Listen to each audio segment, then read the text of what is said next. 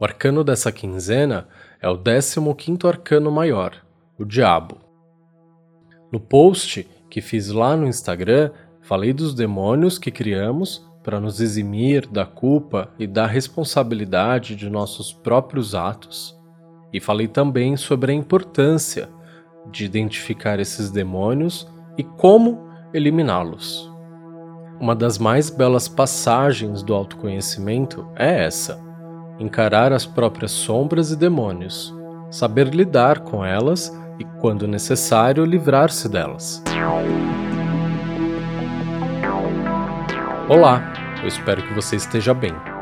Meu nome é Diego Ponciano e esse é o 52º episódio do Alô Podcast. Bem-vindo. A editora Pensamento disponibilizou por tempo limitado um cupom para os ouvintes do Alocatarô. São cupons de 20% de desconto para compra de baralhos e livros de tarô. Tem link para esses produtos lá no Instagram, Aloucatarô. Para usar o cupom, basta escrever Aloucatarô, tudo junto, no campo cupom, antes de finalizar a compra. E se você quer começar a estudar tarô hoje, entra no site alocatarô.com.br e clica em cursos. O que eu não falei lá no post do Instagram é que assim como criamos nossos próprios demônios de estimação, criamos também demônios coletivos, reflexo de um pensamento em massa e que cria o que chamamos de egrégora. A série American Gods, inspirada no romance de mesmo nome, mostra isso com muita objetividade e clareza.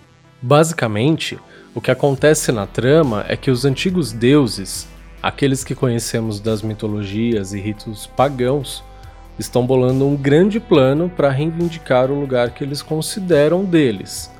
E para isso, precisam combater os novos deuses: o capitalismo, o cristianismo, o dinheiro, as celebridades de Hollywood, os cantores e artistas pop, Quanto mais os novos deuses crescem, mais os antigos perdem força. Afinal, quase não há mais devotos deles, ou seja, os deuses são reflexos daquilo que adoramos e devotamos. Igualzinho acontece no arcano 15 do tarô. Abre aspas. As duas personagens, uma masculina, a outra feminina, atadas ao pedestal da personagem central da lâmina do 15º arcano, o demônio, não são, pois, filhos ou criaturas da personagem central, como seríamos tentados a pensar. Ao contrário, elas é que são os pais do demônio, mas se tornaram escravos de sua criatura. Eles representam a vontade perversa e a imaginação contrária à natureza, as quais deram origem ao demônio andrógeno, isto é, a um ser dotado do desejo e da imaginação que dominam as forças que o geram. Fecha aspas. Esse é um trecho do livro Meditações sobre os 22 arcanos maiores do tarô. Em outro trecho, ele diz o seguinte. No caso da geração efetuada coletivamente, o demônio, que então se chama egregório, é produto da vontade e da imaginação coletivas. Fecha aspas. Um excelente exemplo é o Brasil de hoje. Quem nasceu primeiro? Bolsonaro ou bolsonarista? Quem nasceu primeiro? O bolsonarista ou bolsonarismo? E não são perguntas difíceis de responder, tá? Nasceu primeiro o bolsonarista, depois o bolsonarismo e por último o Bolsonaro. O ídolo, ou como eles mesmos dizem, o mito, vem depois. Primeiro vem a necessidade dessa narrativa. Narrativa que nasceu primeiro dentro de cada um daqueles que um dia chamaríamos de fascistas, ou no nosso caso, bolsonaristas. O Brasil demandou essa egrégora ao longo dos últimos anos, através do ódio ao pobre, ao preto, ao nordestino, ao LGBT. O Brasil criou esse demônio através da violência que nos é tão recorrente. O Brasil também demandou ele através do ódio pela ciência e pelos intelectuais e pelas universidades públicas. O Brasil demandou esse demônio através do ódio destilado nos aeroportos, ocupados por todo tipo de brasileiro. O Brasil clamou por um genocida quando viu centenas de vidas serem sufocadas na lama, inúmeras vezes, e dormiu em paz. O demônio que enfrentamos é o reflexo e o desejo de uma fatia gigante da nossa sociedade. O presidente é um, mas seus mantenedores são muitos, e é o seu vizinho, seu chefe, seu irmão, sua mãe. Há outros exemplos de demônios ou egrégoras que são fruto de uma demanda coletiva. O capitalismo é um deles. Os artistas, muito famosos, também. O dinheiro é um dos ídolos mais poderosos do nosso tempo, se não o mais. Toda sexta tem feira aqui na rua de casa, mas na última sexta foi Sexta-feira Santa, e desde que eu me entendo por gente, esse é um dos feriados mais fortes no Brasil. Então eu achei que não teria feira, mas depois eu vi que tinha. E pensei, o Deus Dinheiro falou mais alto do que o Deus do feriado. E será que amanhã ou depois não será ainda outro Deus, uma vez que eles estão em constante criação e autodestruição? E se criamos coletivamente um demônio, é possível também destruí-lo coletivamente? E a resposta eu dou a seguir. Assim como os demônios criados individualmente, os demônios criados coletivamente também podem ser destruídos. Em outro trecho do mesmo livro, eu encontrei o seguinte: abre aspas. A luz expulsa as trevas. Essa verdade simples é a chave prática do combate contra os demônios. O demônio percebido, isso é, sobre o qual foi lançada a luz da consciência, já é um demônio impotente. Fecha aspas.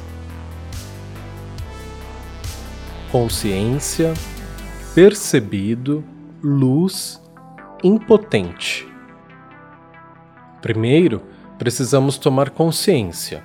Precisamos saber depois disso, perceber, ou seja, conhecer como atua, quais são seus fortes e seus fracos. Colocá-lo à luz, expor que o demônio, mesmo criado de forma coletiva e pela maioria, não é bom, não é fruto do amor, não faz o bem. Isso trará luz sobre o demônio e fará com que suas facetas mais horrendas sejam explicitadas e vistas por todos. Uma vez levado à luz da consciência, o demônio se torna impotente. Abre aspas. O bem não combate o mal no sentido de ação destrutiva. Ele o combate pelo simples fato de sua presença. Como as trevas recuam diante da luz, do mesmo modo o mal recua diante da presença do bem. Fecha aspas para destruir demônios que foram criados de forma colaborativa, não há necessidade de ação destrutiva. Precisamos reunir nossas intenções cheias de amor e torná-las presente. E não é só vibrar. O mal recua diante da presença do bem. E essa não é uma presença passiva, é uma presença ativa, criativa e revolucionária. Ela atua no mundo prático, com boas obras, não só as que chamamos de caridade, mas também em seu dia a dia, na maneira de encarar o mundo, o outro, o diferente. Não adianta chamar o presidente de genocida e achar que pessoas em situação de cárcere devem ser cobaias para testar remédio. Quem nasceu primeiro, a Xuxa ou o bolsonarismo? Que possamos atuar no mundo prático e sermos responsáveis pelo enfraquecimento desse e de todos os males que, querendo ou não, a gente contribui para que continue existindo. O mal será descontinuado através da multiplicação do bem e a adesão a ele.